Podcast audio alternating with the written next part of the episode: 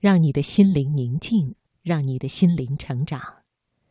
欢迎听众朋友继续收听中央人民广播电台经济之声财经夜读节目，我是刘静。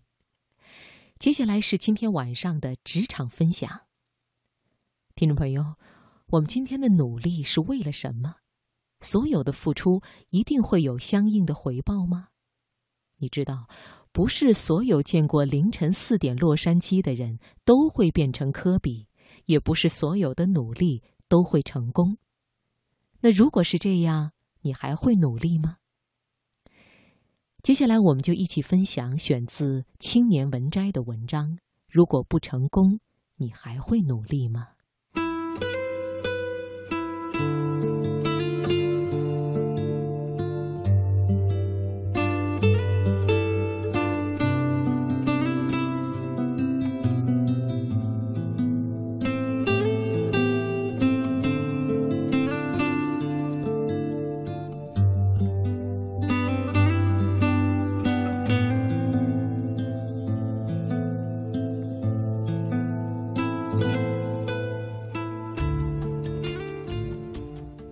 大概是因为经历过高考的失利，我对名校有着深深的向往。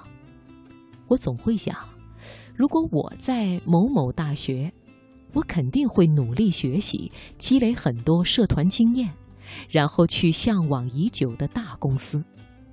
又或者，如果我正常发挥，我可以选择自己喜欢的专业，从事自己喜欢的工作，而不至于像现在这样。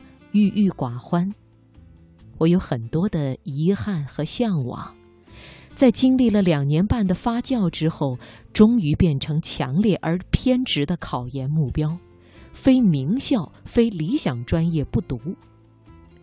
这种来源于遗憾的梦想，犹如一剂鸡血，产生了让人无法想象的力量。我开始混迹在各大考研论坛，思考着。该考怎样的学校和专业？我这个在全国排名中等的学校里挣扎的学渣，竟然打算考取全国排名前五学校的王牌专业。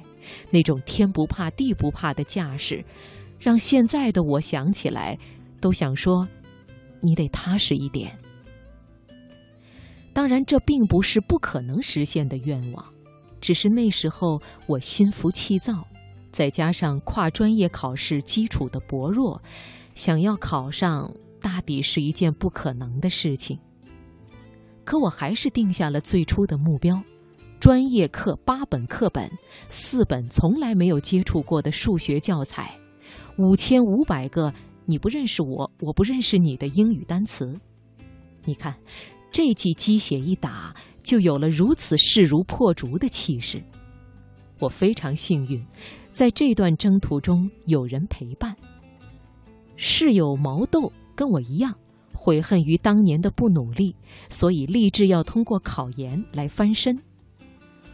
我跨专业考金融，他跨专业考日语，都是跟本专业八竿子打不着的目标，我俩因此惺惺相惜。梦想是丰满的，现实却很骨感，专业课就成了第一个坎儿。高等数学的绿色封面看起来分外诱人，而我跟他却八字不合，怎么都看不懂那弯弯曲曲的数学符号。那是考研最初的日子，我们空有一腔斗志，却无从下手，日子被我们活成了三点一线，可是更多的时间却是茫然。然而，没有一个人说要放弃。心中的那份执念根深蒂固，我们一点点和那些全然不懂的内容做斗争，觉得这样才对得起自己。我们在图书馆的自习室占下了座位，怕两个人在一起说话，特意选择了相隔甚远的位置。专业课本和习题满满的落在桌子上，他告诉我们：攀越过去就是灿烂的明天。那时候我们真的很相信努力就会成功。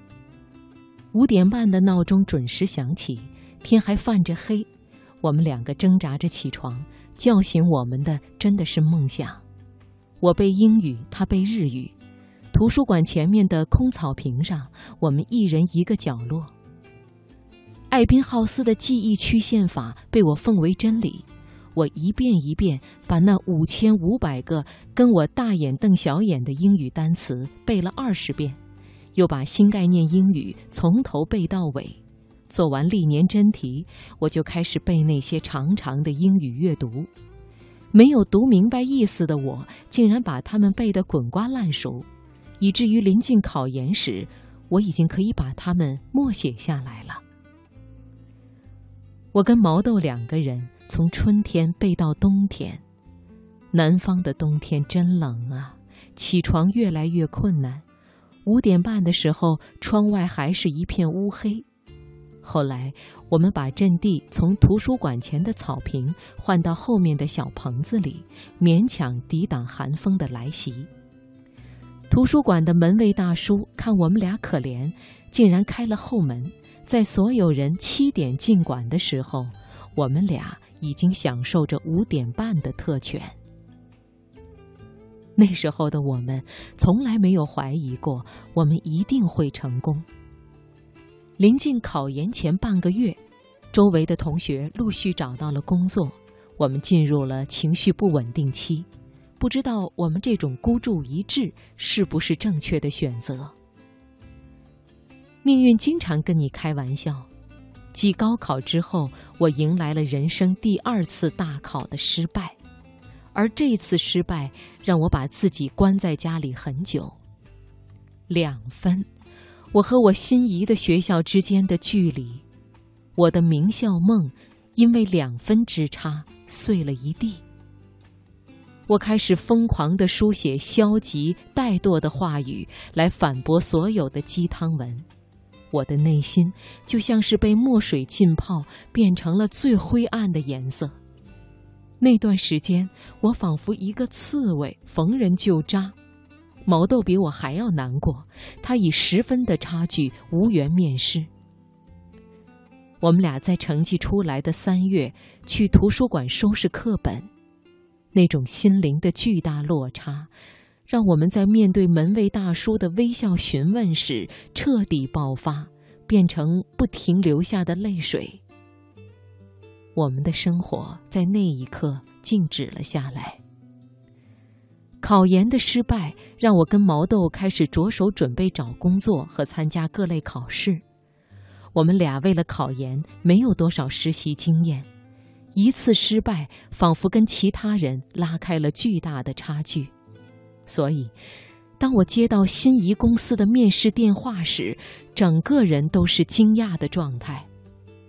是跟我本科专业关系不大的金融岗位，跨国公司需要全英文的面试。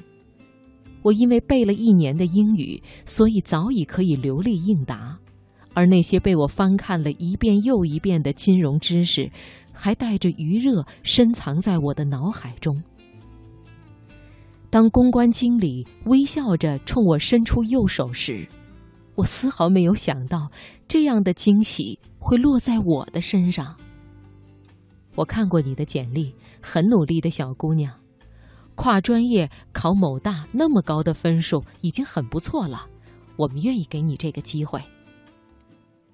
而同期的公务员考试，也因为我考研期间复习的扎实，闯进了面试，并且以第一名的身份获得了岗位。此时，我要做的不再是纠结，而是在已有的机会中选择最合适的一个。所有的努力都会成功吗？不会。但是所有的努力都会以另一种方式。回报你，你说呢？